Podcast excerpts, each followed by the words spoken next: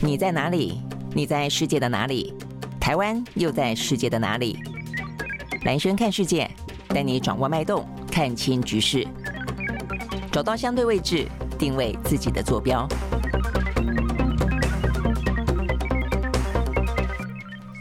大家好，我是兰萱，欢迎收看今天的兰萱看世界啊。好，又是一个礼拜的开始哦。那对于这个礼拜比较不一样的地方在于说呢，我们才刚刚经过哦这个投票的周末，也就是呢十一月二十六号啊这个投票。那所以呢，对我们的九合一的地方大选来说的话呢，蓝绿的板块呢再次的出现呢这个大洗牌。那呃，等于是在二零一八年，事实上呢，民进党在地方当中已经呢屈居弱势了啊。那这个国民党呢，在这个地方上面来说的话呢。呃，等于就我们中央是呃绿执政，但是地方来说的话呢，比较多是蓝执政。那这样的状况的话呢，在礼拜六投票之后的话呢，呃，等于是再往呢蓝方面倾斜啊。那所以呢，绿营的话呢，原本说是七席的保卫战，剩下呢五席，而且呢，就整个的六都来看的话呢，又退居了，只剩下两席。好，那所以呢，目前整个的状况来看的话呢，我觉得比较重要的地方在于说，除了呃这个地方上面。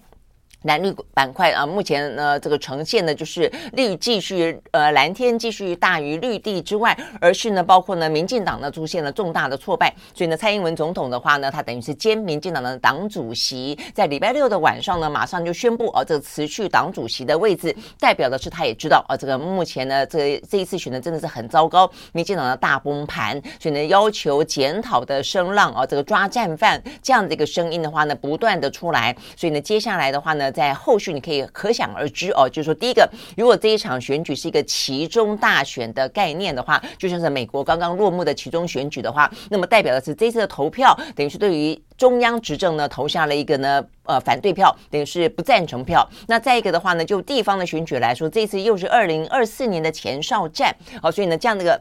前哨战的话呢，代表的是蓝大于绿的骨牌会不会进一步的呢往二零二四年蔓延，造成呢二零二四年的话呢会造成再次的政党轮替，或者是说呢民进党呢在这一次呃蔡英文呢决定请辞之后呢痛定思痛啊，把整个骨牌呢能够透过深切的反省，那重新的呢呃这个再振作，然后堵住哦这样的一个骨牌，让这个事情成为一个钟摆效应，在二零二四年摆回啊这个。等于是在这一次的挫败之后，下次摆回呃个民进党，等于是在中央继续执政，我想这都是呢蛮值得关注的啊，所以我们待会呢会来分析。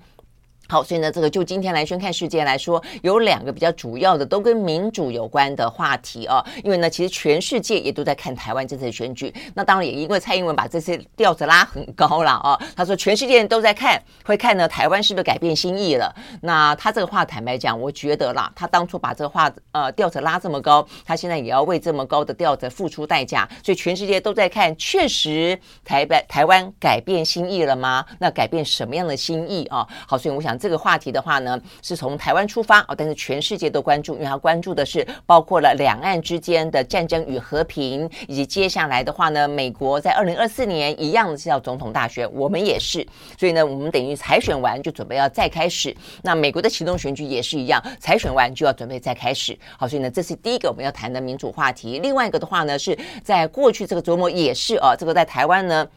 呃，非常热烈讨论的是选举，在对岸的话呢，非常热烈讨论的是新疆的乌鲁木齐出现了一场大火。这个大火呢，烧出来的是防疫过当的呃民间的呃这个非常强烈的呃这个不满跟一些声浪啊。所以呢，这个部分的话呢，到底是不是因为防灾失就等于是防疫失当、过度风控，因此导致了这场火灾啊，烧死了十个人。那当然有一说是四十四个人。那呃更重。重要的是呢，显然的，不管是不是真正的原因啊，就是因为风控过当。那但是至少这一部分的讨论，让全中国当中很多城市就已经早已不满了风控过当的城市，目前呢出现了非常罕见的，在六四天安门事件之后的一些骚动啊，很多的示威抗议啊，然后校园当中出现了很多的。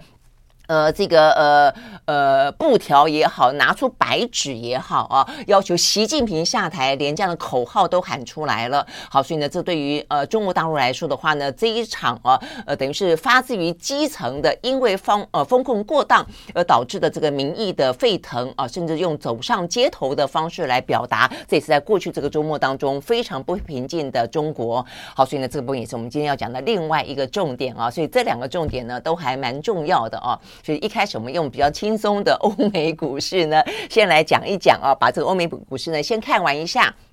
之后，我们再进到呢，今天这两大啊，这个重要的国际之间都关注的主题，一个是台湾的九合一选举，一个是中国大陆的疫情封控啊，所导致的六万六四天安门以来，目前看起来最大的啊，个各地出现的一些骚动。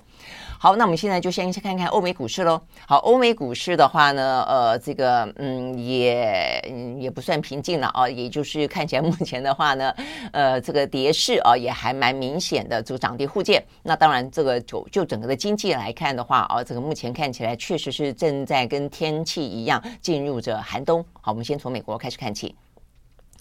好，在美国呢，道琼工业指数呢涨了一百五十二点九三点，收在三万四千三百四十七点零三点，涨幅是百分之零点四五。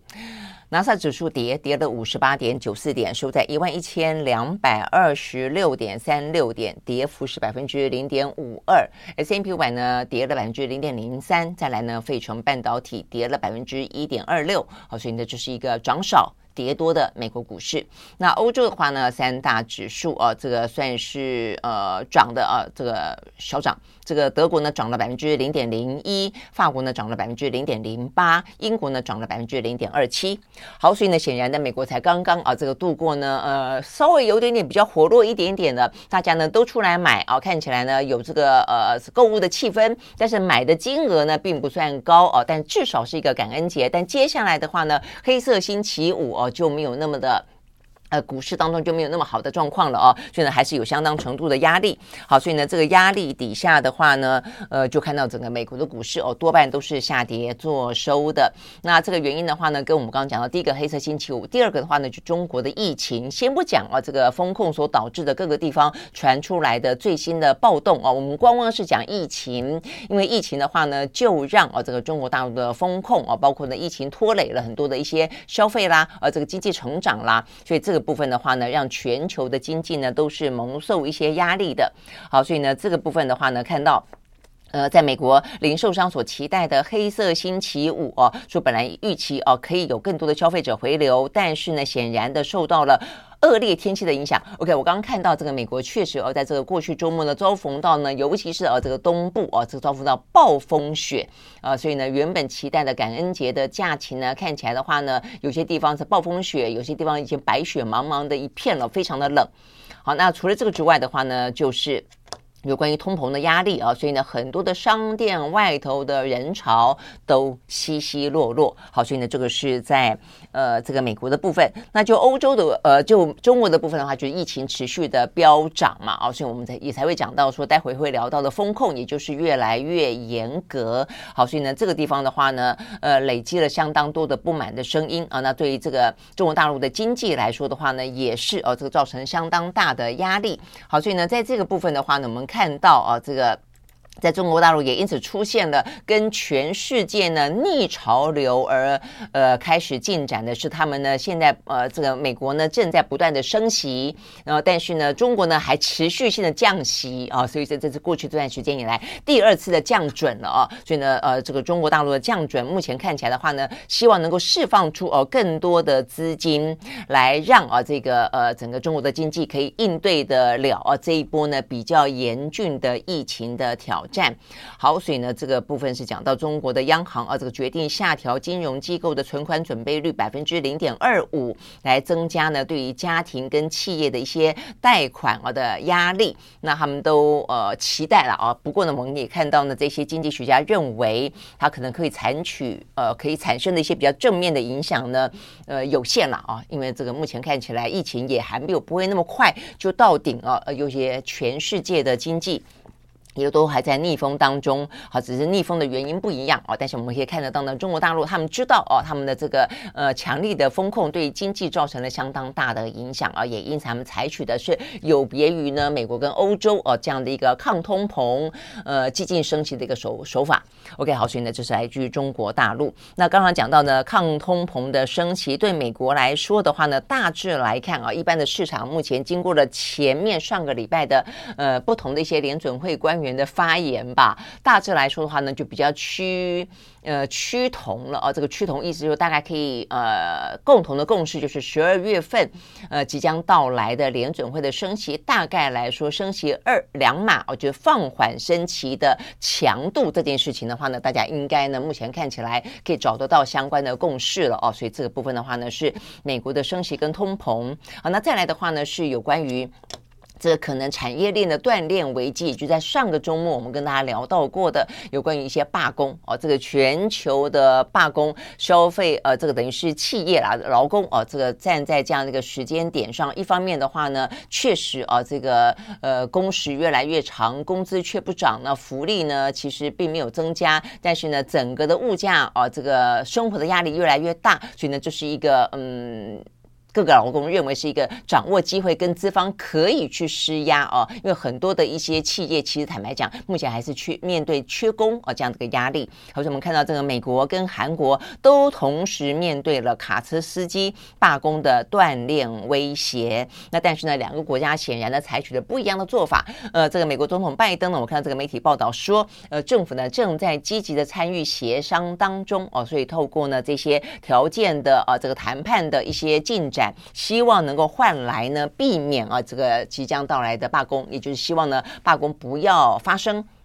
然后呢，看看给资方是不是可以去满足劳方的条件啊。好，但是呢，对南韩来说的话呢，可就不是这个样子了。这个南韩的卡车司机的全国性罢工呢，进入了第三天。但是目前看起来，他们的总统尹锡悦呢，态度非常的强硬啊。他说呢，如果持续罢工的话呢，呃，将会诉诸法律啊，就是政府会采取手段诉诸法律哦，说这些呃罢工是违法的，会强制终止哦。OK，好，所以呢，目前看起来。呃，虽然全球啊，这个经济的压力都一样的大，而各个地方的话呢，采取的大罢工都让整个的经济的状况啊，呃，更加的雪上加霜哦。但是不同的政府采取呢的措做法哦，跟措施实际上是还蛮不一样的。OK，好，所以呢就是美国跟南韩。那再来的话呢，就地缘政治来看的话呢，也还是有一些进展哦。美中之间，呃，尽管啊，这在 G20 之后，拜登跟习近平两边见面了，所以呢，在一些比较政治上上的跟外交上的动作呢，是真的缓和许多哦，所以我们也特别的。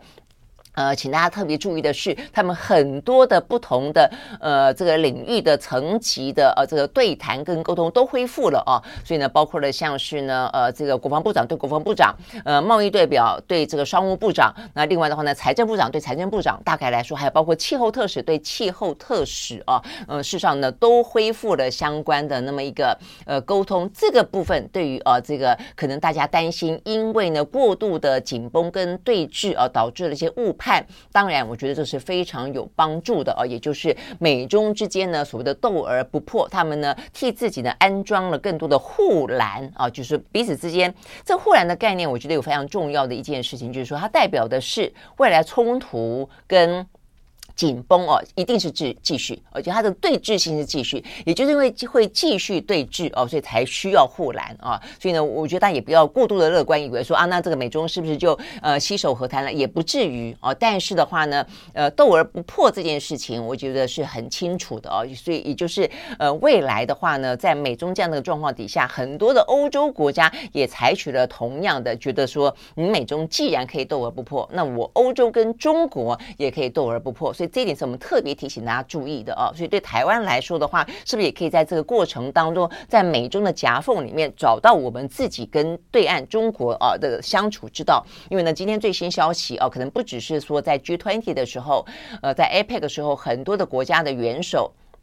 跟这个习近平采取呢双边的场外对谈，包括呢现在呃最新消息是法国的总统马克宏，他打算飞。中国一趟哦，所以等于是在 G20 之前，德国的总理肖兹率先的飞了中国一趟啊，这部分呢遭到相当大的压力，但是事实上呢，对于呃德国的经济来说，对他们的工业命脉来说，对他带了一群的企业家一起飞到中国来说，都是非常重要的在商言商了啊，所以呢，对他们来讲，可能政治呃军事还是靠美国，但是呢，在市场的部分的话呢，你中呃你美国可以可以有一些缓和跟退让，那为什么我德国不行？哦？所以同样的，目前呢看起来最新的消息是。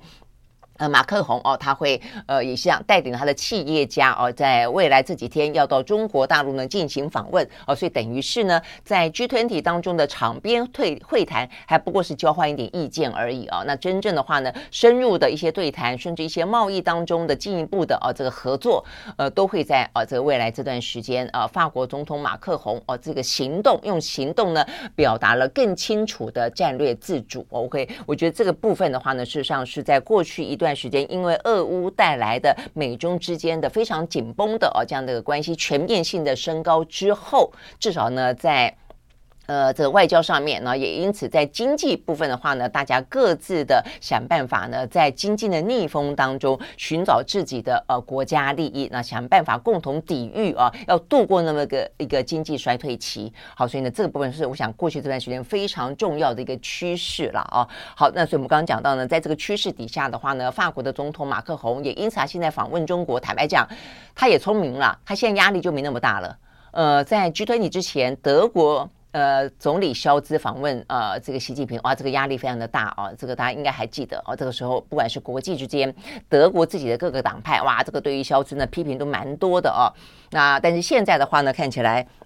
在这个气氛底下啊，不管是我们刚刚讲到的，连澳洲啊，这个澳洲的总理啊，本来跟中国在印太地区，他其实是跟中国关系非常非常紧张的啊。那换了一个总理之后的话，也换了一个情势，换了一个情势之后，他们也见面了啊，在这个 G20 的场外嘛啊，所以现在的话呢，等于是马克宏的压力呃小了许多。OK，好，我想这部分呢是蛮值得观察的，会不会有更多的啊这个牵动，有更多的国家元首呢愿意更进一步的用行动的方式呢？去拜访中国大陆。好，但是我们也必须讲到，待会要讲到的中国大陆的封控，因此导致的这一些各个地方的示威啊，这个中国对待示威的态度，应该也会再次的影响到我们刚刚讲到这一波这一波的呃这个贸易当中的战略自主啊。如果说呢打开来了一点啊，这个中国大陆的在美国强压下的国际空间的话，但是如果中国在人权部分的处理哦、过度的压制，像是当初的香港或是新疆的呃这个事件的话，恐怕啊又会对这一。波的呃整个情绪造成一些呢乱流，我就想这个部分都是牵一发动全身的啦哦。OK 好。那所以，我们刚刚讲到的是，在整个的呃欧洲有这样的一个 G20 之后的气氛，但是今天还有一个新闻是美中之间，美中之间的话呢，虽然啊这个在政治外交当中更多层级的互动恢复了啊，尤其在裴洛西访台之后，呃中断的很多呢，现在都慢慢慢慢恢复了，但是在最关键的高科技的冷战呢，目前还是继续啊，所以最新消息就是呢，呃美国啊美国方面的话呢，他们的联邦通讯委员会。啊，呃，在继之前对于华为跟中兴寄出一些禁令之后，再次点名了三家公司，认为呢，他们也涉及了国安的疑虑哦，所以对于他们打入美国的市场呢，表达了高度的关注。哪三家呢？杭州的海康威视，呃，另外是大华科技啊，以及呢，在这个无线对讲机当中非常大的一个厂商叫做海能达。他认为呢，这三家哦，事事实上呢，应该也会呢，呃，事实上是属于国家安全层级的部分哦，因此点名，呃，所以呢，接下来会不会有更具体的动作，呃，禁止他们进入呢美国的市场，或者禁止呢美国的企业跟他们啊进行任何的一些交易往来？我想这个部分的话呢，是还蛮值得关注的哦。所以呢，这是一个地缘政治，美中之间目前看起来呢还是持续中。那再来的话呢，是另外一个地缘政治是呃，俄乌，俄乌目前看起来话呢。还是继续打了哦。那这个当中哈，在经济部分的话呢，是比较值得关注的，因为它牵扯到的是油价啊。这段时间可能是油价呢也慢慢慢慢就是所谓的能源危机，呃，透过欧洲呢，它也想办法分散它的一些呃原本只是呃这个。呃高度依赖俄罗斯的风险啊，然后呢也开始呢这个呃缩衣节食啦等等政府补贴啦啊，所以呢这部分的话让能源价格有稍微的呃回降啊，所以呢整个的物价压力有稍微的好一点点啊，但是呢呃我们也看到啊这个包括这期《经济学人》杂志，明天我们会跟大家聊，其实这个能源危机啊虽然有稍缓，但是并没有完全的度过，尤其是接下来十二月五号，欧盟他们本来打算算是要呃祭出呢这个价格禁令的啊，让这个俄罗斯的价格不要不断的往上飙。但是呢，俄罗斯部分的话呢，也扬言啊，这个就是说，如果你要设价格禁令的话，我就不卖石油给你。好，这个事情呢，目前最大的进展是因为这样的关系哦，而且我们上个礼拜也跟大家讲到了，有关于呢价格要设在几块钱，呃，六十块。六十五块、七十块，每一个国家呢，依据它跟呃俄罗斯之间的依赖程度不一样啊，跟它自己本身的能源的稀缺程度不一样，因此的话呢，大家都呃这个意见非常的纷乱啊，所以到目前为止。欧盟呢已经暂缓了谈判啊，决定呢延到这个礼拜再说啊。所以有关于呢俄罗斯的价格上限谈不拢这个事情，可不可以在十二月五号呢顺利的？他们希望这一天上路嘛啊。所以这个部分呢，就欧盟自己来说的话呢，还有问题。那反倒是呢俄罗斯啊，这个很坚定的说，如果你敢设上限，我们就不卖石油给你，不卖天然气给你。这个部分的话呢。目前呢，更加的确切啊，这个媒体报道说，俄罗斯正在拟定总统令啊，要禁止呢任何的俄罗斯的企业以及任何的交易把石油卖给参加限价机制的国家跟企业。OK，好，所以呢，这是有关于俄乌战争啊，这个在能源部分呢，目前呢最新的状况。好，那再来的话呢，呃，OK，我们来看看几个比较。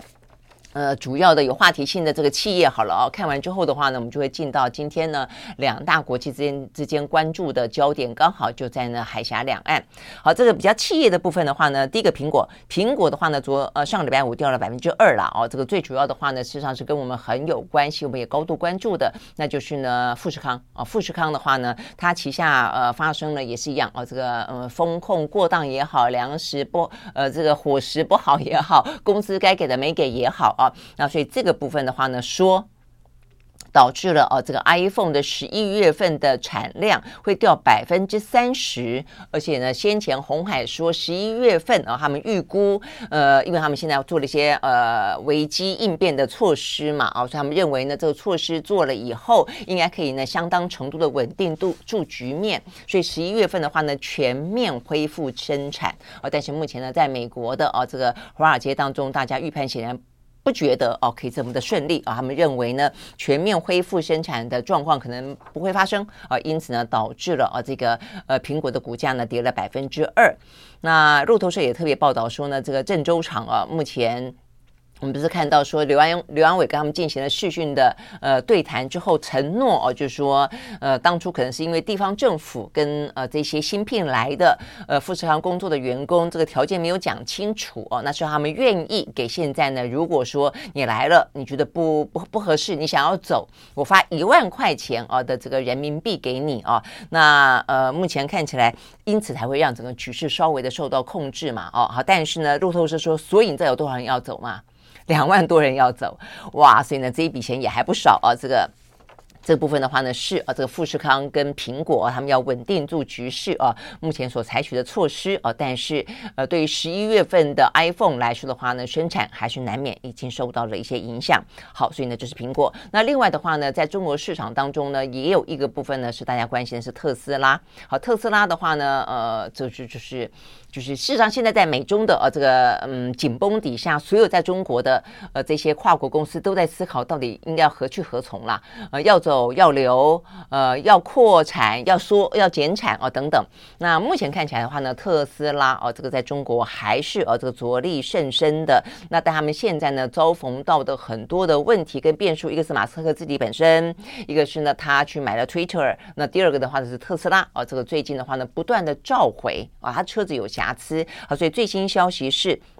呃，他们在中国啊，这个中国方面的中国市场监督管理总局，他们在上个礼拜五也宣布，呃，特斯拉呢要在中国召回八辆多台的呃八万多八万多台的呃这个车子哦，因为他们存在于软体的问题。那呃可能会导致呃这个呃电池的管理系统误判。那特斯拉呢，为了要呃等于是呃等于是化解这个危机，他也说召回啊、但是召回之后再送还给你的时候，保证软体升级啊、我觉得这也是一个不错的方法哦、来想办法呢降低啊、因为呢。车辆瑕疵哦，所导致的大家对于特斯拉呃这个品牌的不信任。OK，好，所以这个特斯拉在上个礼拜五股价也是跌的。好，那另外一个的话呢，是同样涉及的是可能担心垄断哦，那是先前就有传出来说微软要去买。软体就 Game 动视暴雪哦，那但是呢，最新消息是美国联邦贸易委员会呢，他们认为这个事情可能涉及到垄断哦，因此呢，寻求发起反垄断的诉讼，不让微软去买动视暴雪。好，所以消息一出来之后，动视暴雪的股价大跌了百分之四点零七。动视暴雪的发言人出来表示，他认为呢，这个美国的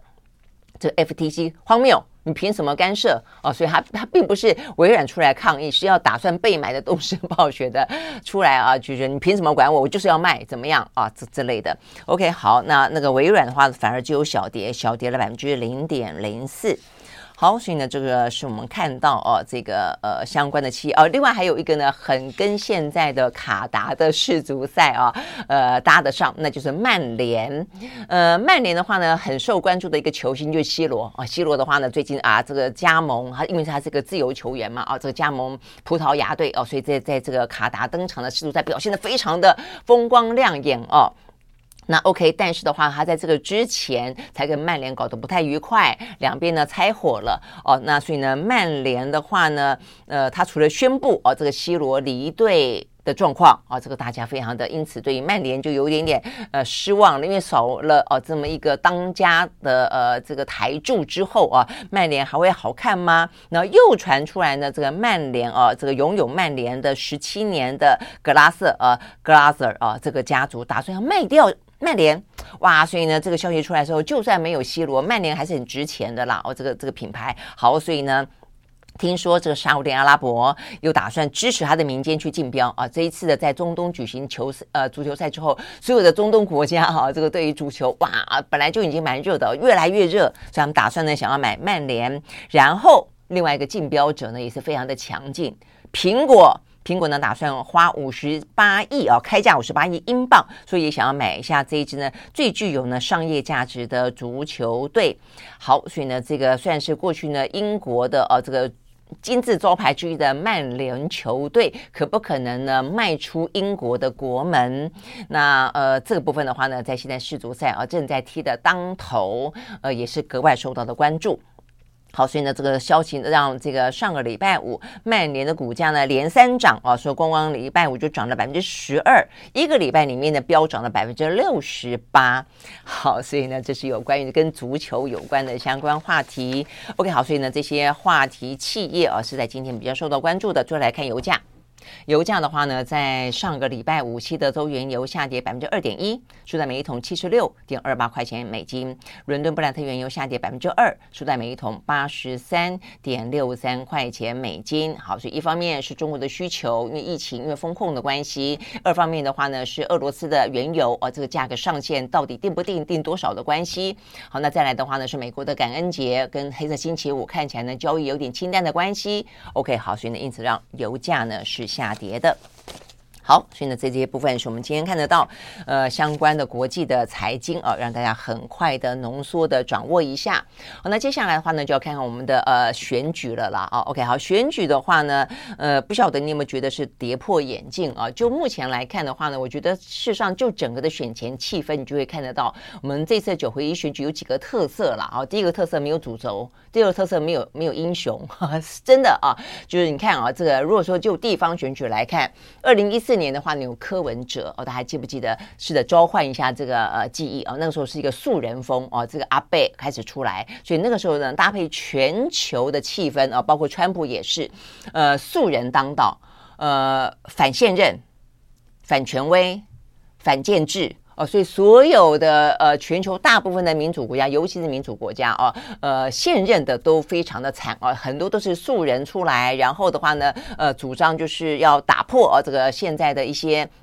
政党格局也因此呢，台湾就白色力量啊，这个呃开始呢展现啊，所以呢那一年几乎都是柯文哲哦，所有的话题都都搭着柯文哲，所以呢是二零一四年的柯文哲，也因此呢台北市呃第一次哦让一个无党籍的人呢进驻啊，那是二零一四年啊，所以那个时候的主轴就是所谓的反现任啊，所以现任都很惨啊，所以那一年的话呢，呃整个本来现任多的是国民党，所以国民党那一年的话呢，秋风扫落叶，通通啊呃该落选的就落选，不该落选的也落。落选啊，所以呢，我还记得那一次，连朱立伦在新北啊，这个政绩大家认为表现还不错，但他也只不过赢了两三万，更不用不用说在那一年，呃，所有民进党本来只是用来啊这个练兵而已的，然后呢，把这个呃青壮辈让他们呢做点准备啊，我觉得这也是民进党过去啊这个栽培年轻人做的比较好的部分，所以呢，那个时候包括什么现在已经成为气候的什么郑文灿啦、林右昌啦、林志嘉啦，通通都在那一年呢。浮上台面，好，所以那是大家回忆一下二零一四年。哦，所以那是那一年的选举，好，那到了二零一八年的时候呢，是一个什么样的局面呢？那时候的英雄是韩国瑜，韩流呢，哇，席卷全台湾，所以呢，本来呃，这个二零一四年的话呢，这个跌到惨兮兮的国民党，在那年全部回魂了啊，所以那一年的话呢，整个的呃这个猪羊变色啊，所以呢，整个呃原本。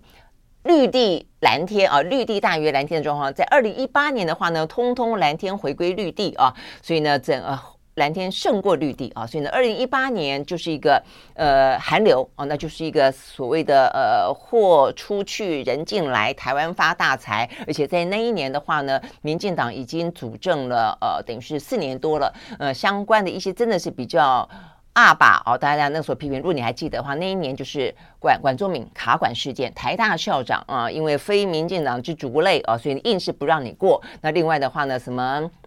促转会张天钦啊，这个事件，呃，那一年的话呢，他认为啊，这个侯友宜啊，他的意思就是他们在内部的录音里面讲到说啊，这个侯友宜，呃，当年呢在当担任啊这个警政署的任内呢，呃，这个什么跟郑南榕之间啊，他是冲锋呃这个什么指挥官啊，所以他是一个反民主呃的人啊，所以我们一定要给他冲康。大概这样的话流出来之后，哇，这引发了相当大的啊这个批判民进党的反民主之作为啊，在那个时候让人家炸舌等等了啊。包括吴英宁，呃，那么年轻啊，只因为政治正确哦，所以坐上了啊这个呃那么大的一个位置哦，这个年薪两百万之类的，也让很多的年轻人呃觉得很不公平啊之类的，有相对剥夺感啊等等等啊，是在二零一八年那一年的英雄与主轴。好，那今年呢？嗯，你想得到哪一个人呃是在这个选举当中让你特别印象深刻的吗？呃，可能有啦啊，这个可能就是。高虹安，高虹安，但高虹安并不是因为高虹安自己本身啊有什么样子的一个呃很特别的人格特质，有很棒的一个政治的经历，呃，举出了一个什么样的政治理念，引发了一些相关的啊言论上的风潮，不是，就是因为论文案。啊就因为一个小小的新竹市，四十四万人啊，他的选民数也不过二十几万人，打到呢几乎全部的焦点都在他身上啊。那从他的呃这个研究所打到他大学，打到他高中，然后打到他的这个呃当了立委之后的助理费等等啊。所以这个部分的话呢，呃，论文案几乎是今年。选举当中唯一的话题哦，所以呢，你就很，你也就很能够去理解为什么论文外会导致民进党的所谓高嘉瑜口中的一失三命啊，呃，因为没有别的主轴哦，所以我觉得这部分的话呢，其实民进党跟国民党都有责任啦哦，就说你你。就党中央来说，地方选举还是一个重要的选举哦，它攸关的更多的是每一个城市的发展，跟每一个人的经济民生哦。但你用一个主轴去串起？你希望呢？今年的选举，希望未来的台湾，每个人的生活环境往什么样的方向去走？几乎都没有哦，所以呢，就是论文案啊，你再来就是什么网军呃攻过来攻过去哦，所以你会看到呢，当民进党这次惨败之后，跳出来批评民进党的呢，像高嘉瑜，他就认为说这一次侧翼网军啊，这个呃横行啊，所以呢，这就是今年的选举哦，所以就整个来看的话呢，没有英雄，没有主题，就是今年的选举状况。好，但是也因为这样的关系，所以呃，大家会。要凭什么去投票呢？就变成城市每一个城市当中的候选人的特质之外，一个就是论文案所掀起来的，呃，这个论文案跟论文案的处理方式哦。那这个论文案就是，呃，等于是让整个林志坚啊、他的呃五星市长的招牌一层一层的剥落，然后民进党的回应方式开始去检讨，或者说去。给黑资料啊，去讲一大堆人的论文，也因此导致了大家对于民进党，就是你并没有在第一时间认错，你反而想办法硬凹这件事情，也拖累了郑运鹏。因此的话呢，一连串的一些当年二零一四年起来的这些中生代，他的。县市长过去八年就算表现得不错，通通政绩无法延续。我觉得这对民进党来说是一个非常糟糕的哦，这个状况。就论文案确实打垮了民进党。那再一个的话，就中央执政哦，这个中央执政显然呢没有什么可夸口的地方哦。那更不用讲说接近选举的时候，你很难想象。我觉得台湾的治安啊，真的会让大家觉得很担忧。哦，那所以呢，不管是呢当初这个柬埔寨的猪仔呃事件，然后台版的呃这个柬埔寨的诈骗集团，还包括呢枪声不断啊，这都是让整个的台湾到底苏贞昌做得好吗？我想这也是一个很大的问题。那到最终哦，这个当民进党发现他的整个的选情确实不妙的时候，我认为呢，这个嗯，民进党政府包括蔡英文打错了两张牌，一张牌呢就是小鹰牌。我想这个部分是导致蔡英文必须要在当天晚上啊，这个败选之后呢，必须马上。让持续当主席的原因，因为他在每一个重要的地方，他都说：你投给陈时中就是投给蔡英文，你投给呃郑运鹏就是投给蔡英文，你投给呢这个沈慧虹就投给蔡英文。所以意思就是我拿我的信誉，我拿我的招牌去挂保证。那为什么蔡英文敢这样子做啊？我相信啊，这个是跟他二零二零年的胜选经验有关。即便呢，二零一八年我们刚刚讲到了，整个的绿地又转回蓝天了啊，这个呃国民党大胜了，但是两年之后的总统大选。国民党没有讨到任何的好处哦，那当然你回忆起来，你会知道说啊，那是因为韩国瑜，韩国瑜呢才当选了高雄市长就落跑哦，那所以呢，他那那一年呢出来跟蔡英文竞争哦，讨不到任何的好处，那反而是在整个气氛当中哦，不管是当初的香港事件啦、反送中啦等等等啊，这个美中之间的反中气氛，好，所以呢，那一年的蔡英文，二零二零年也就是两年前，蔡英文的票大家应该还记得，八百一十七万票。是历年来、近年来台湾呢最高票的一个当选的总统，比马英九当初的七百多万票还要来得高。他在十六个县市通通过半，包括台北市。好，所以如果说你就台湾的地方的蓝绿版图来说，你的印象中台北是偏蓝的话，事实上呢，在两年前蔡英文在呃台北市，他实际上是拿到过半票数的。我想这是为什么他敢啊，这个在最后的关键时刻。他认为小鹰牌有有用哦，就即便你对于中央执政失望，即便你对于论文门这个事件感到灰心，即便呢目前整个的选情看起来，呃，确实下架民进党是非常的，呃，这个呃显学是一条主流，但是他认为蔡英文大于民进党。哦，所以他就这样子赌下去了，结果发现显然的，我觉得蔡英文高估了自己，真的，我觉得这件事情对于蔡英文来说是一个非常非常大的败笔。我觉得这也是在过去这段时间，民进党让大家非常失望而他不自觉的地方，就他真的过度傲慢，他缺乏自省的能力啊。过去的蔡英文在六年前啊的蔡英文，他可能一度吸引了年轻人，让他大家觉得说哦，蔡英文很不一样，也不是传统的民进党，那也不是国民党，因此有一个很清新的冷。冷静的、理性的一个领导人的感觉，但是的话呢，显然的啊，这个当了六年的总统之后的蔡英文越来越霸道，整个民进党的主政不如他所许诺给大家的一个愿景啊，甚至呢越来越民主倒退。我想这些事情都是让蔡英文最后的关键点自己打出小鹰牌，但是呢却反噬其身最主要的一个原因啊，这是一个。再一个的话呢，没牌可打了，除了蔡英文之外，他打了什么牌呢？抗中牌，我觉得这件事情是非常非常值得呃大家关注下去，因为对台湾来说，台湾呢，呃，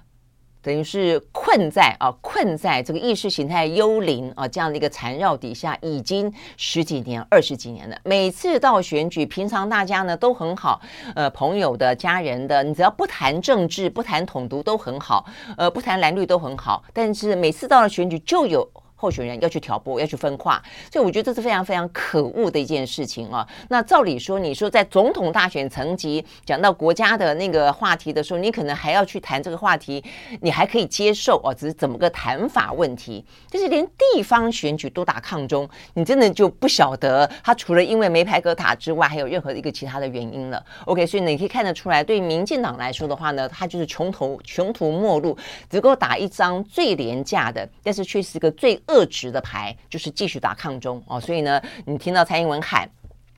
台湾队归队，你可以听到蔡蔡蔡英文喊哦，这是一个团结的时时候，你听到蔡英文喊这个台湾队要力挺台湾队哦。但是问题，所有的人都已经觉得受不了，就问你说，那谁不是台湾队？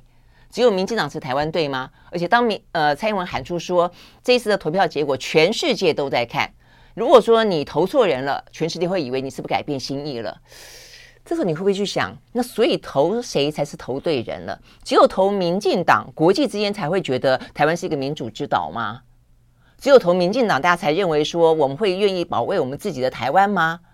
只有投民进党，大家才会认为说台湾是一个拥抱民主跟价值的地方吗？所以这种话啊，真的是非常的可恶啦！我觉得非常的撕裂，就是由一个领导人出来讲这种话是很糟糕的，尤其是在地方选举当中，其实你不见得会发生效果，但是呢，你却让这个话题来主导着，所以代表就是选票的结果会决定你是不是认为你要挺蔡英文，是不是认为你要抗中，是这个意思吗？哦，所以呢，显然的，那这一次选举结果看起来，抗中牌就没有那么大的效果了哦。那呃，理性去分析，我当然也觉得这是跟地方层级有关哦。所以你打抗中牌不是一般人会觉得在意的事情。但是另外一个方式也是，你不断的打抗中牌，你不断的消耗抗中牌，终有一天它的边际效益会递减啊。那尤其在今年，我觉得呢，对国民党似乎找到了一个哦，可能可以。他以前面对抗中保台几乎是无力反击，他就是被贴上一个红红的标签，贴上一个亲中的标签。但在今年，尤其是从蒋万安开始，特别的明显哦。还有桃园，桃园的郑运鹏哦，因为呢，呃，这个民进党打这个张善政啊，不断的说他除了这个什么论文啦、报告啦啊，也什么造假之外，也说。呃，他跟呃这个中国之间啊、有一些什么关系？有中资的呃什么企业呢挺他什么之类的。结果大家去找这一找，哎，郑运鹏过去呢在在野的时候，他也去中国做生意。那坦白说，去做过中国做生意不行吗？哦，就是我觉得我们的意识形态需要到这种程度吗？而且对民进党来说，需要到这么的伪善吗？啊、你去问民进党哪些人没有去中国做生意，或他的亲朋好友没有去中中国做生意？哦，如所以你如果真的说得到做得到，那也不过就是大家来好好辩论。但是你说得到却做不到，或者你说一套做一套，我想这件事情在今年底的选举当中啊，呃，成为另外一个呢，呃，大家所谓的回力镖哦、啊，你打别人，结果没想到打到自己，也是一个呢，国民党因此啊拿到了啊这个捡到枪，开始一轮猛攻啊。所以我们看到呢，从这个什么中国鹏到呢陈时中当呃这个。卫福部长之前是让他在呃这个呃好像是中国医药学院吧，而在某一个呃这个医院的时候，他也一样的在中国大陆呢跟什么宁波的医疗中心进行交流。那包括这一次呢，呃看起来呢浮选啊这个呃陈忠非常卖命的呃这个现任的卫福部长啊，我都不晓得他到底是呃。我们的卫福部是卫福部还是是陈时中竞选总部？真的是很糟糕哦。那这个薛瑞元他自己啊，是让他在进到这个卫福部担任官员之前，他在民间企业里面，他也是跟中国有交有过交往哦。所以绿能你不能哦，就只有民进党可以，其他人都不可以。这个状况呢，在今年的呃选举当中后期也发酵。所以呢，这个部分的话呢，到底代表的是？抗中牌，因为民进党的双标，因为民进党的说一套做一套，因此目前看起来已经完完全全无效了。或者是说呢，这次只是因为地方层级的关系，未来的话呢，他会放个换个方式继续打啊。尤其二零二四年是一个总统大选嘛，我觉得这个蛮值得观察的。但是呢，民众对于抗中牌的厌恶。而且呢，某个程度来说，呃，现在啊，整个的国际气氛你也看得出来，包括呢，现在台湾啊所面临到的，包括俄乌战争当中乌克兰给台湾的教训，以及呢，目前看起来越来越逼近的呃可能战争的真实感，呃，包括呢，可能选举完了以后呢，对民进党来说，目前内部正在争执不休的，到底要不要延长兵役，这都是让更多的年轻人先前所谓的爱台湾反中。嘴巴喊是一件事情，当他真正的战争来临，你要上战场保卫台湾的时候，这又是另外一件事情。OK，好，所以呢，这个部分我觉得也是会，呃，第一个影响到了今年年底啊这个选举的结果。第二个，对未来两年当中，二零二四年选举来看啊，一个是小鹰牌还会有用。未来的两年，蔡英文是一个博压的总统吗？他对于民进党内还有跟过去一样啊，这个呃呼风唤雨、主导一切的呃权力吗？他对于二零二四年民进党的候选人，他有任何智慧的余地吗？他对于目前的内阁的人事的安排，能够如他所愿吗？目前看起来显然都已经不太行了啊。他要求呢这个苏贞昌连任，但是目前看起来民进党内炮声隆隆。那本来还希望呢这个郑文灿能够坐上去的，现在看起来桃园市选输了，也只能够找苏贞昌。继续挡一挡了，这一部分都看得出来呢。未来蔡英文以及后蔡英文时代，民进党内的派系斗争将会是呃，在未来两年当中政坛里面啊很重要的一个。不只是民进党内的啊，这个茶壶里的风暴，我觉得也会影响到整个呢，呃，这个民进党二零二四年的布局，以及呢，他跟呃在野党啊这个之间，不管是呃国民党或是民众党之间啊这样的一个政党的竞争。那另外的话，就我们刚刚讲到这个抗中牌，呃，到底会不会继续的发酵？我是觉得对他们来讲，一定会打这张牌，因为他已经没有牌可以打了啊。只是说这张牌要用什么方法打，可能会必须换个方式打，比方说把美国拉进来打吗？哦，还是请这个呃。麦卡锡他们的众议院议长再来，然后呢，靠这个方式来来激化呢，呃，但是对于国民党来说，很显然的，也已经不是在过去只能够被压着打的啊这样的一个政党了。他们也找到了一个着力点，更何况如果说未来这两年的选举结果啊，二零二四年会影响到战争跟和平，也就是说，你这个主政的政党是一个引战的政党，或是一个避战的政党的话，那么我相信呢，这个部分会是一个另外完完全全不同的啊。个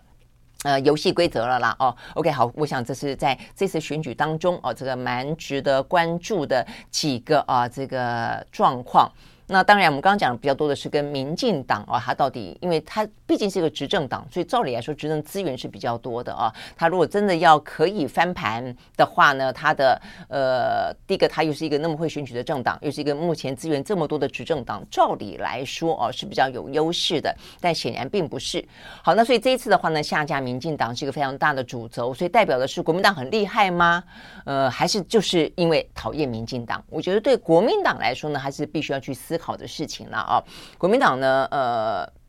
自己呢，这次当然选的还不错哦，但是呢，选的还不错，呃，我觉得这次还蛮好玩的哈。台北是蛮值得一提的是，呃，蒋万安等于是国民党失去了八年的台北市哦，那这一次的话呢，蒋万安他呃当选了，然后他这一次呢，跟陈时中、跟黄珊珊这样的一个三足鼎立的状况啊，他连票数最后的结果几乎都复制了一九九四年那一年的萨卡都，也就是陈水。扁赵少康跟黄大洲，我后来看到这个数字，我觉得哇，这个惊人的相似。因为当年啊，这一次的话呢，呃，这个蒋万安啊，他是以百分之四十二的选票，五百七十五万张票啊，这个拿下市长宝座。那当年的呃陈水扁是是接近百分之四十三，然后的话呢，呃，这个陈时中是三十一点九万。百分之三十一点九的得票，当年的赵少康百分之三十，然后的话呢，最后一名的话呢，呃，这一次是黄珊珊，黄珊珊还 hold 住百分之二十五，台面讲还蛮蛮不简单的。当年的黄大洲被弃保之后，他就剩下的是才差不多百分之二十三，所以几乎你会发现这个呃选举的结果很像，而且当年的话呢，一九九四年是弃黄保陈，弃黄大洲保陈水扁。今年的话呢，某个程度来说，民众党里面呢的选票，其实民进党的还是多过于国民党。那当然自己民众党有一群支持者，他也是弃黄保陈，他弃黄珊珊保陈时中啊。那但是后来啊，这个呃黄珊珊还是有他个人的一些呃。就是大家支持他的一个原因啊，所以他还 hold 住，也因为他 hold 住了一些票啦，也因此的话呢，这个陈时中啊，虽然民进党认为今年原本他们预期是最接近拿得回台北市的一次选举，结果没想到呢，其实败的也还蛮惨的。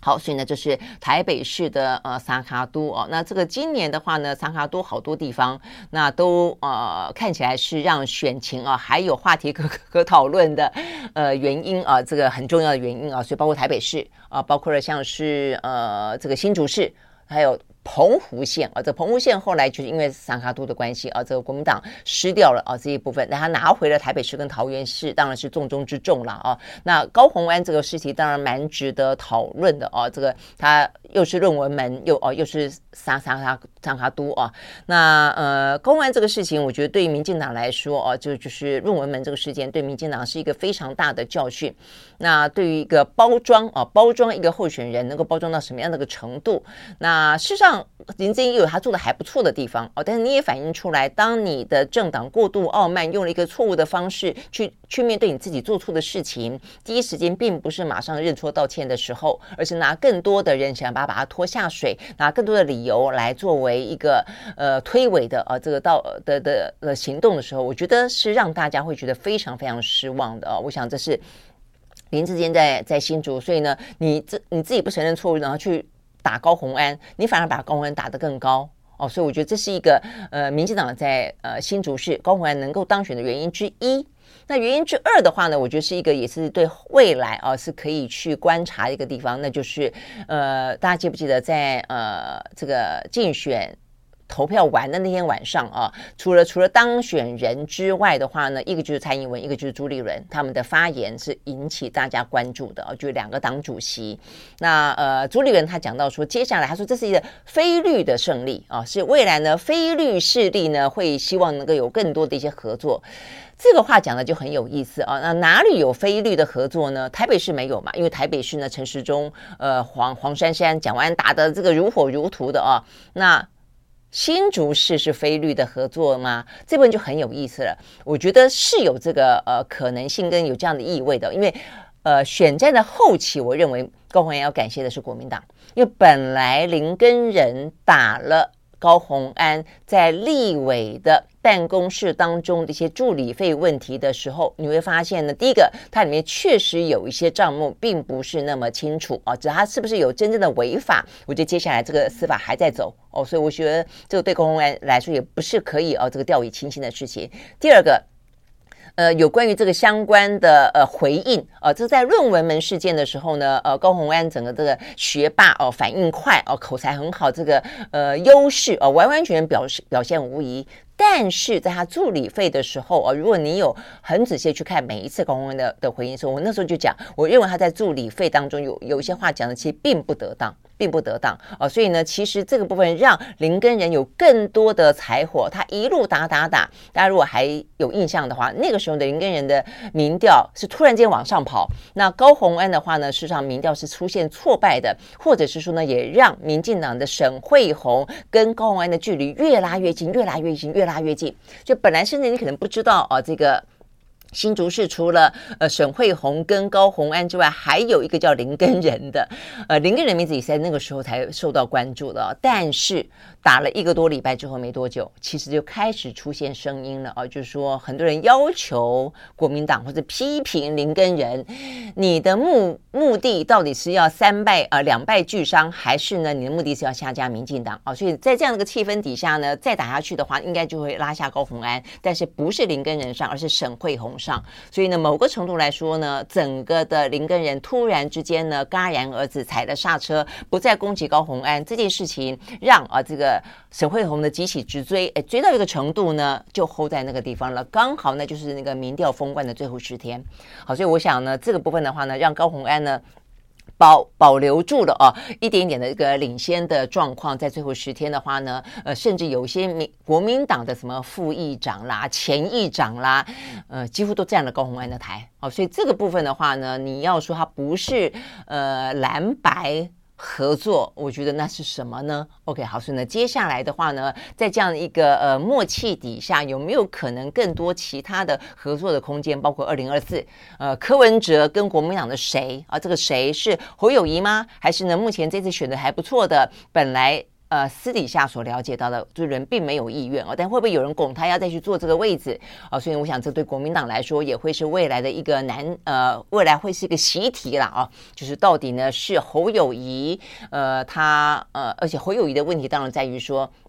他任期不会做完啊，他这一次的市长的任期不会做完啊，但是当然也有人说，呃，因为这个事情在选举期间就被民进党猛攻哦，但是他一样的在这次呢得票率非常低的状况底下哦，今年还有很特别，就是因为整个的状况哦太冷了，我们刚刚讲没有英雄没有主轴啊，那天气在北部又不是那么好，所以呢其实。呃，投票率并不是那么高啊。那这部分的话呢，但是侯友谊还可以拿下一百一十六万票吧？啊，呃，差不多啊。所以呢，这部分其实是真的是还蛮蛮厉害的，一百一十五万票。OK，好，所以呢，这部分代表的是，似乎呢，大家也并不在意啊，这个民进党所丢出来的呃、啊，侯友宜会不会落跑这件事情，呃的话题。那我相信了啊，如果说侯友宜最终要代表国民党选总统的话，民进党一定还是会猛攻这个话题啊。但是对侯友宜来说的话呢，这可能就今年的选举结果来看，并不构成啊，他在决定要不要啊，或者出不出得来的一个最主要的关键了啊。那对国民党来说，出不出得来？我想应该是要看他的呃初选是一个什么样的制度，那有谁要参加初选？呃，我们刚刚讲了，会不会有人去拱朱立伦啊？因为今年的呃国民党选举是真的选的还不错，他关键不在于席次哦，这个席次是呃维持原貌，但是他拿下了台北跟桃园哦这两个县市，确实是很不简单的啊。那所以的话呢，会不会又有朱立伦？那此外的话呢，还会有别人？啊，比方说，呃，郭台铭还有可能吗？很多人会呃忘不了他啊，觉得这是一个有别于过去的呃这些政治人物当中另外一个企业家的选择嘛。啊，那包括了呃赵少康啊，这个先前也有说过，他其实呢蛮有意思啊，想要去参选总统的。所以这个部分的话，对国民党来说会是接下来的习题，就夹着胜选资质。显然的，很多人希望他这个骨牌效应能够继续的发酵到二零二四，但是内部的问题永远是国。国民党内内斗内行，外斗外行，最主要的永远的痛啊！所以国民党能不能够在这一次胜选之后，内部能够很快的用一个大家可以接受的、清清楚楚的啊这样的一个呃初选制度那，决定出一个人选之后，大家真的是齐心齐力的去支持他。我认为这是国民党目前最大的问题。那民进党我们刚刚讲了啊，就是就是蔡英文，蔡英文目前看起来的话呢，成为一个跛压总统啊，我认为是蛮。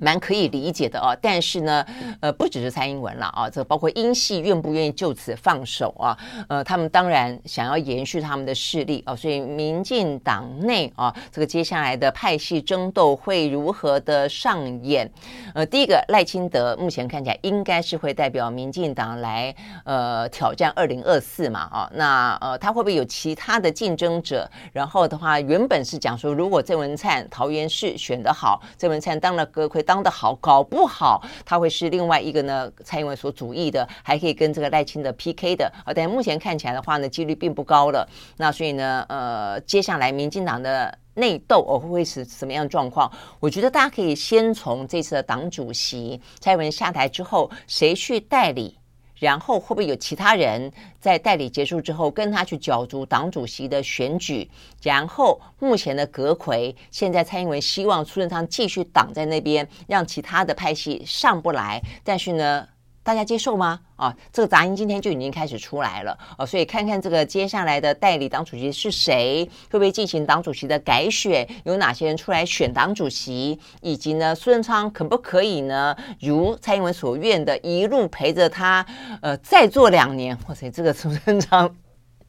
真的是赚到了啊！这个我坦白讲，我觉得这部分啊，我认为这部分是最糟糕的部分。过去的民进党啊，呃，让大家觉得呃可以非常赞许的地方在于，他至少为台湾的政治呢栽培了非常多的一些年轻人哦，所以这部分是我们我不断批评国民党的部分，也是我不断赞许民进党的部分。但是呢，在蔡英文上台之后啊，他为了在派系当中呢，呃，能够让英系获得一个最大化，其实相当程度的，他让苏贞昌卡住了很多的位置哦，所以这个部分我觉得。对于民进党来说，其实很多的历练是要靠阁揆啦、部长啊这些位置去历练的啊。但是呢，孙昌当了这么久了，现在还要再当下去，为的只是不想要让其他的派系啊，这个影响到蔡英文的权力跟英系的权力。我觉得这是一个非常自私的呃想法了啊。那所以呢，想想看，当初二零一八年选输了之后。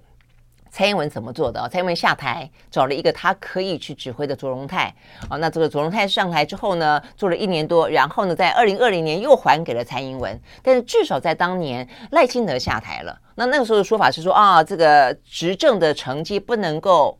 呃不负起责任啊，所以赖清德要下台。那如果这个样子的话，那今年民进党的政绩好吗？也不好啊。那为什么苏贞昌不用负责任呢？哦，所以我觉得民进党其实这一次。呃，显然的啊，很显然的，我觉得并没有真正的检讨啊，就是说，其实对于民进党来说，如果你要二零二四年，呃，能够继续执政，你必须要展现出你自我检讨的呃诚意啊，否则的话呢，傲慢的、霸道的，甚至独断的啊，这个民进党已经距离民主越来越遥远了啊，呃，尤其是。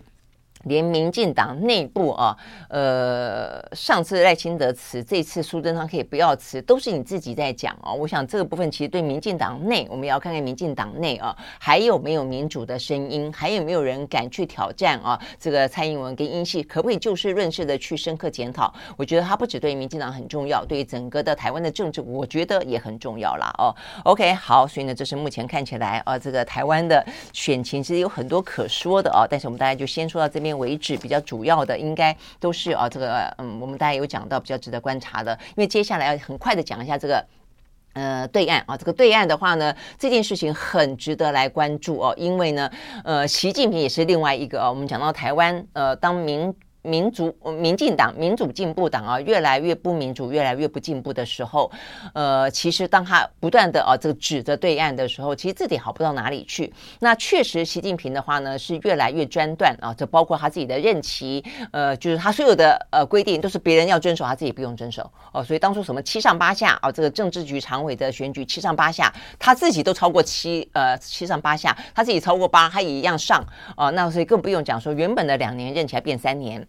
好，所以当习近平他想啊，把他自己的位置推到跟邓小平甚至呢到毛泽东一样的哦这样的一个呃专权的时代的时候啊，呃，你必须让大家啊这个有一些。出口哦，情绪的出口好，但是眼前的疫情显然的，呃，不要讲你政治上面没有出口，你连生活当中都没有出口哦。所以呢，最新的消息啊，呃，这一两天啊，这个比较受到关注的呢，事实上呢是啊，这个新疆的事件。好，这个新疆的事件呢，我们要先让大家看几个画面啊，你就会知道说呢，这个状况多么的罕见。呃，这是呢，在上海啊，这个大家抗争的镜头啊，所以呢，事实上呢，抗争的画面已经不只是呢出现在一个地方了啊，这个是上海，然后呢，这个地方。这个地方呢，看到的是我看看哈，这边讲到的是也是上海，呃，这上海的话呢，在乌鲁木齐中路啊，因为呢这一次呢新疆发生呃这个民宅大火的是在乌鲁木齐，哦对，上海有一条叫乌鲁木齐中路哦，是在非常繁华的地方，这个地方的话呢，过去这几天就聚集了一大堆的人人潮，聚集在乌鲁木齐中路去挺乌鲁木齐，好，所以呢这是上海。那再来的话呢，我们看到啊，这个相关的画面，这个是看到呢，这个警察开始在进行一些呢，呃，维权的动作了啊。这个部分的话呢，看到的应该也是在上海啊。那再来的话呢，有这个画面，这个画画面的话，则就是在乌鲁木齐。我们能看到这个是新疆一个很大的广场，然后这边哇，都是一些在夜里头啊，拿着手机的灯光啊，表达他们抗议事件的人潮。所以这个地方。的话呢，呃，讲啊，不好意思，这个是南京啊，这个是南京，南京的传媒学院啊，很多的学校的学生呃站出来。那我刚刚讲到的那个呃，这个这一张啊，这一张的话呢，则是在新疆啊，新疆，你看到很多人的话都要求哦，这个解除封控啊，要求呢，呃，整个的新疆的管制啊，必须要去为啊这个人命啊这个付出代价来。好，所以你看到这样的画面，其实真的是啊，这个很少看到。过去的话呢，呃，这些零零星星啊，这个。呃几乎甚至你也会觉得说，可能是六四天安门，或者是呢先前的香港啊，香港的画面。好，所以呢这个部分的原因来自于我们要跟大家说一下啊，这个事情到底很很快的啊怎么样发生？第一个它发生在乌鲁木齐，那原因的话啊，事实上呢是因为新疆的封控。新疆的话呢，先前是前面一波啊这个疫情呢很很很早开始烧啊的地方，那所以呢呃，因为他们过去就已经有这个维吾尔族啊什么。教育研习营的关系了嘛啊，所以他们其实呢，呃，就是一直就做一些呃，在人员部分啊，不断的有一些过当的管制哦，所以呢，在这一次的整个防疫的过程当中，他们似乎呢也不断的进行高强度的风控。在今天的媒体报道当中讲，他们风控三个月了哦，所以呢，这个三个月的状况底下呢，是他们为什么那样怒火中烧的原因。好，那这个乌鲁木齐的那一栋大楼，它呢发生了火灾。好，在二十四号的晚上，就是在美国的感恩节的晚上，他们二十四四。号的晚上呢，发生风控，呃，发生火灾。那火灾的状况底下的话呢，呃，他们因此认为，因为大家都封控在里面，所以呢，逃生不及。再加上救灾的时候呢，因为有很多的一些什么。呃，巨马啦，或者是一些呢，呃，关卡哦，让这个呃消防车进不来哦，没有办法及时的进行抢救，所以因此导致呢，目前看起来有所谓的十死七伤，或者呢，网络上面讲到的是更多的四十四个人死亡的一个状况啊。好，所以呢，当这个消息在网络上面传开来之后的话呢，你会发现，呃，对于呃这个中国大陆来说的话啊，就是越来越多的城市呢出来响应啊，所以目前看起来的话呢，包括了像是上海啦、南京啦。呃，重庆呢，很多地方都开始出现了一些聚集的人潮，而当中上海的话呢，我们刚刚讲到乌鲁木齐中路，呃，是聚集最多人的一个地方，或者说最受到外媒关注的地方，因为外媒都会集中在大城市嘛，哦，所以那一天的话呢，你可能很难想象，我看了一段的 BBC 的视频，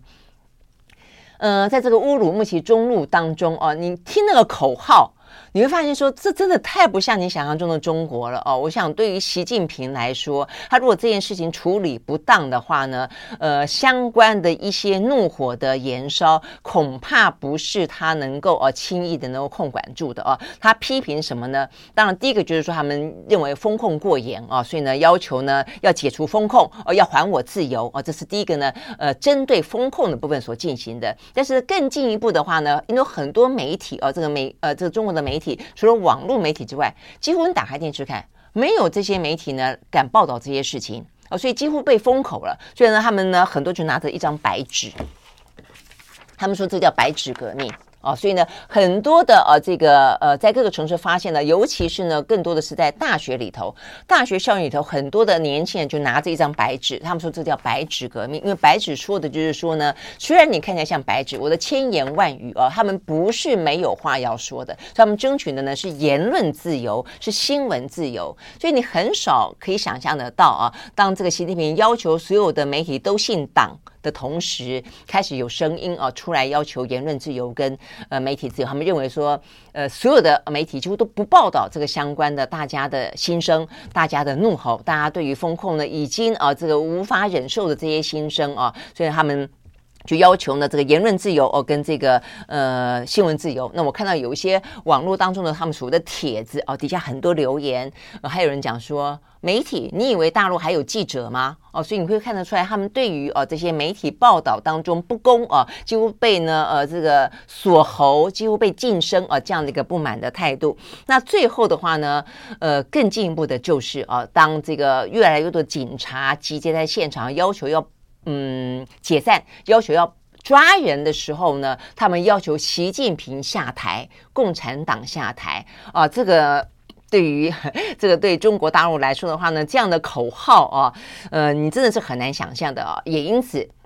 在上海当场到最终啊，这个对峙了一段时间。坦白说啊，这个警方应该也知道这个问题非常的严重哦，一不好。做好的话会酿成大错，所以他们呢基本上某个程度是对峙住的，还不敢呃太大动作。但是因为时间越拖越长，越拖越长的关系，所以他们最终还是抓了几个人。好，但是呢这个时候现场的啊这个民众跟学生呢也换了一个口号了，要求警察放人，警察放人。好，所以呢这样的一个整个的气氛啊，其实呢在从二十四号开始的呃这个新疆的呃这个乌鲁木齐大楼火灾之后，呃从。二十六号我们选举的那一天，我们正在开票的时候，其实大陆的很多城市跟当大陆的很多的这个大学，这个大学当中也都是非常棒的大学啊，呃，顶尖的大学，什么北大啊，这个还有这个嗯，习近平的母校清华大学，呃，包括这个什么呃，南京的传媒大学，呃，北京的人民大学，这些学校都出现了非常多的人，甚至在北京的清华大学里面。也就是习近平的小学妹，呃，有一个女孩子，她就是拿着白纸啊，在进行抗议。她说呢，如果我今天闷不吭声，不说出我们该说的话的话，她认为她。这一辈子啊，有一天他终究会后悔。OK，好，所以我们看到呢，这一次啊，是在中国大陆过去这几天，他其实上演了啊，这个非常呃让啊大家非常震惊的，属于在这个过去这段时间，因为啊这个呃非常强力的风控，而且无几乎是一天又演过一天无止境的风控哦，终于让这一些呃民众呢觉得受不了了。而当一场大火因为风控的关系不。上风控的关系而失掉不晓得是十条还是四十四条人命的时候啊，目前的话呢，中国的声音啊，很多从基层出来已经挡不住了。好，那所以呢，接下来的话呢。习近平现在本来在出访的啊，呃，也开始有这个网络上面批评说，人都死了，你还去出访啊？然后的话呢，也说呢，呃，封控那么长的一段时间，也没你看到你去上海看一看，也没看到你去新疆看一看哦，所以这个怒火目前看起来真的是还蛮不客气的啊，这个冲向习近平。OK，所以呢，接下来啊，这个习近平怎么处理这件事情？呃，我觉得对于呃。中呃中中国呃中国共共产党来说，就有非常多值得观察的后续。那目前至少乌鲁木齐这个城市，他们的政府目前看起来，呃，突然之间，我想因为因为整个的延烧开来，他们已经说了，呃，新疆的疫情似乎突然之间啊，这个呈现了一个可控制的局面了。因此，他们表示，针对封控的手段将会陆陆续续的放宽。OK，好，我想这个部分可能是第一步吧，只是这样的一个放宽可以化解得了这段时间看起来呢，已经按捺不住的怒火跟民意了吗？我想这些部分呢是非常值得我们继续观察下去的。OK，好，所以呢，这是有关于今天我们谈到的相关的重要的国际的新闻和你分享。明天同一时间我们再会，拜拜。